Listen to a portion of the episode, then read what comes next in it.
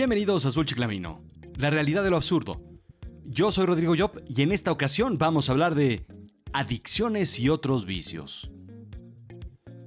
Ah, las adicciones. Es ese chicle que se te queda pegado en el zapato y que nunca más en la vida puedes deshacerte de él. Por más que raspes con un palito de paleta o que lo jales con una hojita de árbol y que con una navaja suiza intentes despegarlo, no puedes deshacerte de él. Ni lavando tus zapatos, ni en una clínica, ni con el método de los 12 pasos, ni con dos rosarios. Es el hasta que la muerte nos separe. Sí, hasta la muerte porque casi siempre pasa por un registro civil o la iglesia. Es de lo que no te desharás nunca, aunque se lo prometas a Losito Bimbo o a dioses paralelos. Es el noticiero de la noche. Aunque hayas oído el noticiero de la mañana, que hayas leído todas las noticias en todos los periódicos, incluso el del bolero de tinta café, que hayas discutido con tus colegas, amigos y familiares, que hayas sido activo en todas tus redes sociales, no puedes dejar de verlo. Y te disculpas diciendo, es que pudo haber sucedido algo importante que no me haya enterado. Según la Real Academia de la Lengua Española, adicción es una dependencia de sustancias o actividades nocivas para la salud o el equilibrio psíquico. Es la afición extrema a alguien o algo. Pero adicciones, adicciones hay muchas. Al alcohol, al tabaco, las drogas, todas las que haya y muchas que vienen día a día. Según the National Center on Addiction and Substance Abuse, hay varios tipos de sustancias asociadas a las adicciones y que se denominan drogas. Empezamos, por ejemplo, con los cannabinoides, tema desarrollado en el episodio 3 de Azul Chiclamino. Hasta hace apenas unos años se consumía junto con el reggae. Hoy en día es distinto. Hoy en día todos tenemos problemas de artritis para poder justificar la bolsita de orégano que hay en el cajón de los calcetines. Si me entiendes, ¿verdad? Están los opioides, están los estimulantes, donde está la cocaína, obviamente, y otros como las anfetaminas y las metanfetaminas. Las club drugs o drogas de antro, en donde están el éxtasis, el roipnol, cuya característica principal es la somnolencia, es más o menos como una horita del canal del Congreso. Siguen por otra parte las drogas disociativas, que en términos generales hacen que te sientas estar fuera de ti mismo. Psicosis, alucinaciones, delirio, aceleración respiratoria, confusión. Es básicamente como ser López Obrador después de cualquier elección presidencial. Están las alucinógenas, que son los LSDs, las mescalinas, los hongos diversos y finalmente otros no clasificados como los esteroides anabólicos y los inhalantes, como son los solventes. En fin, yo no voy a entrar en más detalle, pero eso sí, les sugiero algo. Hablen con sus hijos al respecto. Es muy importante.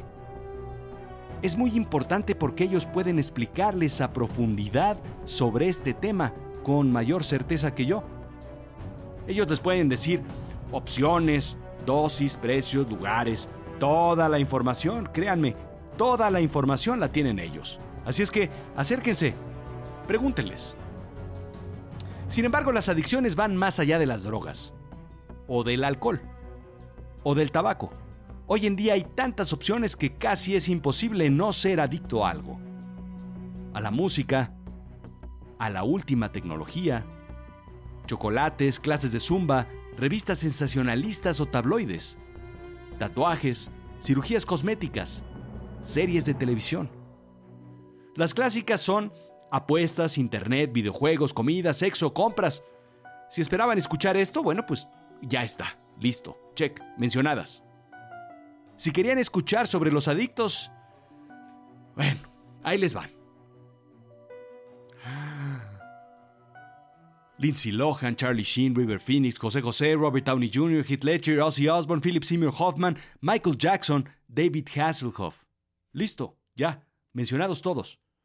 Los que solamente querían escuchar esto pueden retirarse en este momento. Muchas gracias. Les agradezco infinitamente que hayan venido.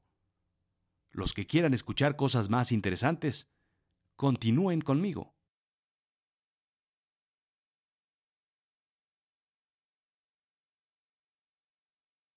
Bien, gracias por seguir. Así es que hay gente que tiene tal nivel de control en alguna parte de su vida que pareciera como si se les debiera permitir un poco de descontrol o algunas licencias en algún área donde se lo permitan, según Psychology Today. Claro, hay otros que piensan que tienen ese control y pues mm, no es así.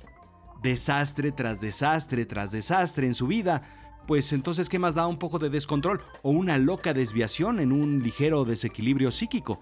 Para ellos, Tal vez una adicción sería fijar un poco de dependencia en el control en algún tema de su vida. Encarrilarse, pues, al menos en algo. Según un artículo de Harvard, cuando nos topamos con reacciones estimulantes, excitantes, emocionantes, esas cosas que te dan placer en la vida, es decir, satisfacción de una necesidad o la realización de un deseo, el cuerpo produce dopamina, generando placer. El cerebro lo lee como una de dos opciones, supervivencia o reproducción. Básicamente es un sistema de recompensas. Mono baja palanca, mono recibe cacahuate de premio. O tal vez una más compleja. Mono abre botella, mono bebe botella, mono eructa, mono se golpea contra la pared y mono no quiere pagar la cuenta. Mono es sacado del antro por seguridad, pero al final, mono feliz. El cerebro graba el estímulo y somos más propensos a repetirlo. Las drogas disparan la producción de dopamina, placer instantáneo, y esta inundación de dopamina daña las células del cerebro. Como el uso de los estimulantes, el sistema de recompensas se ve mermado y la única forma de conseguir placer es a través del continuo uso de drogas. Incrementar la dosis en muchas ocasiones es lo que se necesita para intentar sentir más. Pero la idea no es hablar de drogas, sino de adicciones. Para hablar de drogas vayan con la tía Maruca, que al final no sabe nada de esto, pero tiene horas y horas de conceptos destinados para darles una cátedra completa de qué hacer y qué no hacer, y llevarlos a misa. Según The Guardian, estudios hechos a jugadores de ruleta indican que se dispara tanta dopamina cuando se gana que cuando casi se gana. Esto significa que la señal del placer al ganar es casi idéntica a la de casi ganar, y esto es lo que te entusiasma a probar otro intento. Es como el matrimonio. Ya que te divorciaste una vez, el segundo y el tercer matrimonio pareciera ser estúpidamente más emocionante. Eh, en fin. Según el doctor Marvin Zuckerman, profesor emérito de psicología de la Universidad de Delaware, existe un tipo de personas llamadas buscadores de emociones o sensation seekers. En realidad son adictos a otra sustancia, la adrenalina.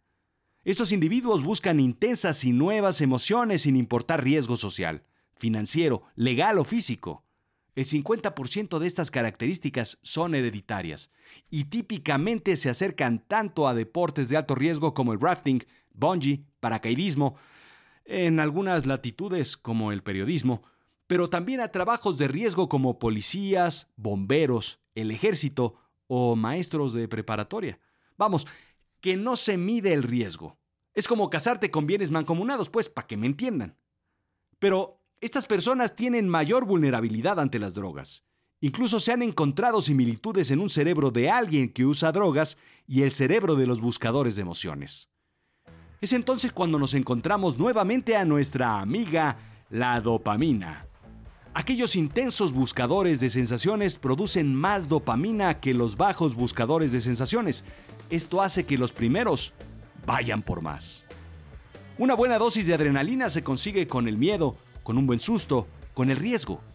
Cuando el corazón comienza a agitarse, la visión comienza a cerrarse y sientes esa fuerza herculeana en la que puedes levantar con los brazos un Volkswagen o a un gobernador del Banco de México de tamaño regular. Algo similar sucede con el llamado runner's high o el pasón del corredor. El correr produce una inundación de endorfinas. Es una especie de morfina interna que suprime el dolor del cerebro. Similar, se atreven a decir algunas referencias, a la heroína. Los deportistas que tienen una lesión durante una competición deportiva, al igual que los soldados en una batalla, difícilmente se dan cuenta hasta que la acción ha terminado.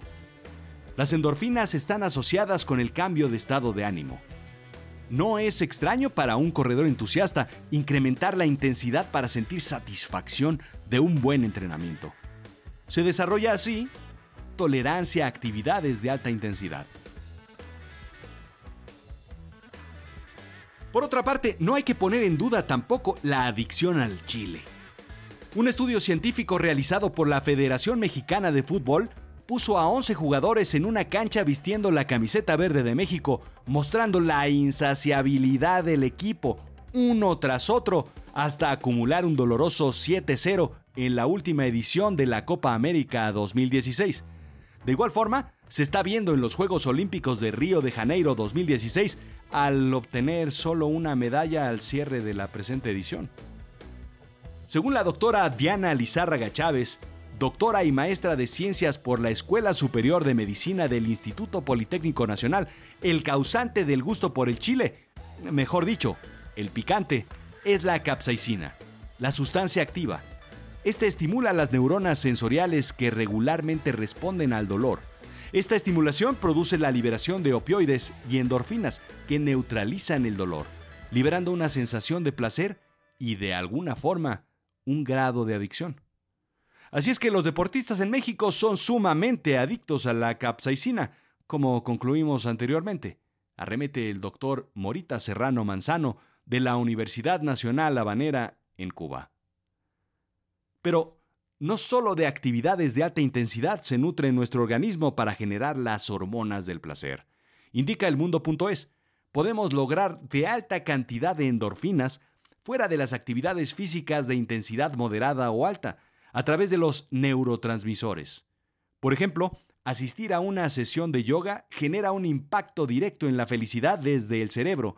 Su práctica habitual conlleva beneficios físicos y espirituales, aumenta la flexibilidad, y vitalidad y alivia el estrés diario. Sí, eso que haces en exceso y que probablemente tu significant other, él o la que está sentado a tu lado en este momento escuchando el podcast, no lo sabe. Lo que disfrutas tanto que a veces te escondes para hacerlo, eso, eso es una adicción. Lo que escondes debajo del colchón, en la lámpara, detrás de la taza del baño, o en tu coche, o en el cajón de tu oficina, en la cajonera de abajo, en la parte de hasta atrás, junto al archivo del cliente que te demandó. Eso, eso es una adicción. Pero cuéntame, ¿qué adicciones extrañas o perversas tienes? Quiero saberlo. Así es que hay una adicción más compleja que me gustaría platicar contigo, la adicción al dolor. Según thepositivemind.com, el dolor emocional puede causar también una adicción. Un sentimiento negativo como el enojo, la preocupación, la tristeza, el miedo o la depresión pueden ser tan habituales que hay quien no puede vivir sin ellos. Las razones son tanto mentales como físicas. Cuando alguien está estresado continuamente, hay pequeños cambios en el cuerpo que crean dependencia química. De aquí se deriva la imposibilidad de cambiar de patrones, al igual que con un abuso de sustancias adictivas. Químicos, a fin de cuentas internos o externos, es lo mismo. Nuevamente, en un caso similar al de la ruleta, el amor y el dolor son en ocasiones asociados como uno mismo, uo, uo, como diría Timbiriche.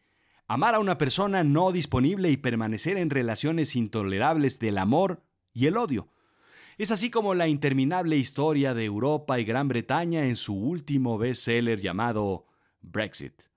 Se aman, se odian, se separan, se extrañan. El estrecho canal de la Mancha a veces es muy estrecho y a veces no es lo suficientemente estrecho. Así es que nuevamente, no es tanto la adicción al dolor como el tsunami de endorfinas que acompañan al dolor. Digamos, ese alivio que viene cuando alguien te dice, camina el dolor, después del trancazo en los dedos del pie por el golpazo que te diste con el mueble. Es producto de las endorfinas. El estrés grita, endorfinas. Y la glándula pineal responde produciendo, sí, endorfinas. Lo mismo sucede con los workaholics. Sufren de este mismo rush, y de ahí el placer al excesivo trabajo. En vacaciones no hay rush, y la cosa se complica. Así es que es difícil dejar una existencia llena de endorfinas. Actualmente no existen los dolorosos anónimos, aunque sería un buen nombre para una banda de metal. Una desintoxicación de endorfinas podría llevar unos seis meses más o menos. Sesiones completas de cantinflas, cri-cri, bailando con las estrellas, comer algodones de azúcar y manzanas con caramelo. Pero eso sí, nada de ferias ni parques de diversiones. La guerra incluso es adictiva, indica Deepak Chopra. La guerra es completamente perversa, ya que ambos lados se beneficiarían más por la paz que por la destrucción mutua. La guerra no es tanto una locura como lo es una adicción. Durante la Guerra Fría existía la idea obsesiva de que tanto Estados Unidos como la Unión Soviética deberían construir enormes arsenales de armas atómicas hasta el punto de la destrucción y aniquilación mutua. En vez de garantizar la paz, mutuamente aseguraban la destrucción estimulando la adicción al dolor.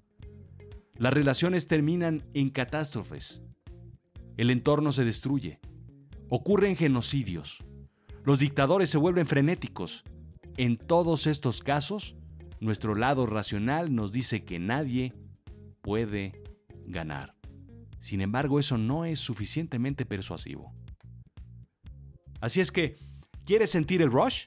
Corre, Come chocolate, aviéntate en paracaídas, date un martillazo en la cabeza, trabaja en ventas, organízate un concurso de comer picante o asegúrate de tener una meta o un deadline. También eso ayuda. Si tienes que comprarlo en un callejón, en un antro o en una bolsita engrapada, eh, simplemente créeme, no vale la pena. Esto fue Azul Chiclamino, la realidad de lo absurdo. Yo soy Rodrigo Job Sígueme en Twitter, arroba rodrigo-job.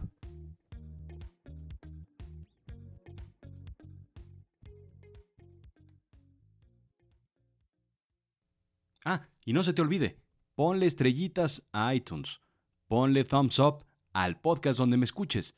No se te olvide ponerme comentarios. Ya ven, sí los leo. ¿Sabes a quién le hablo?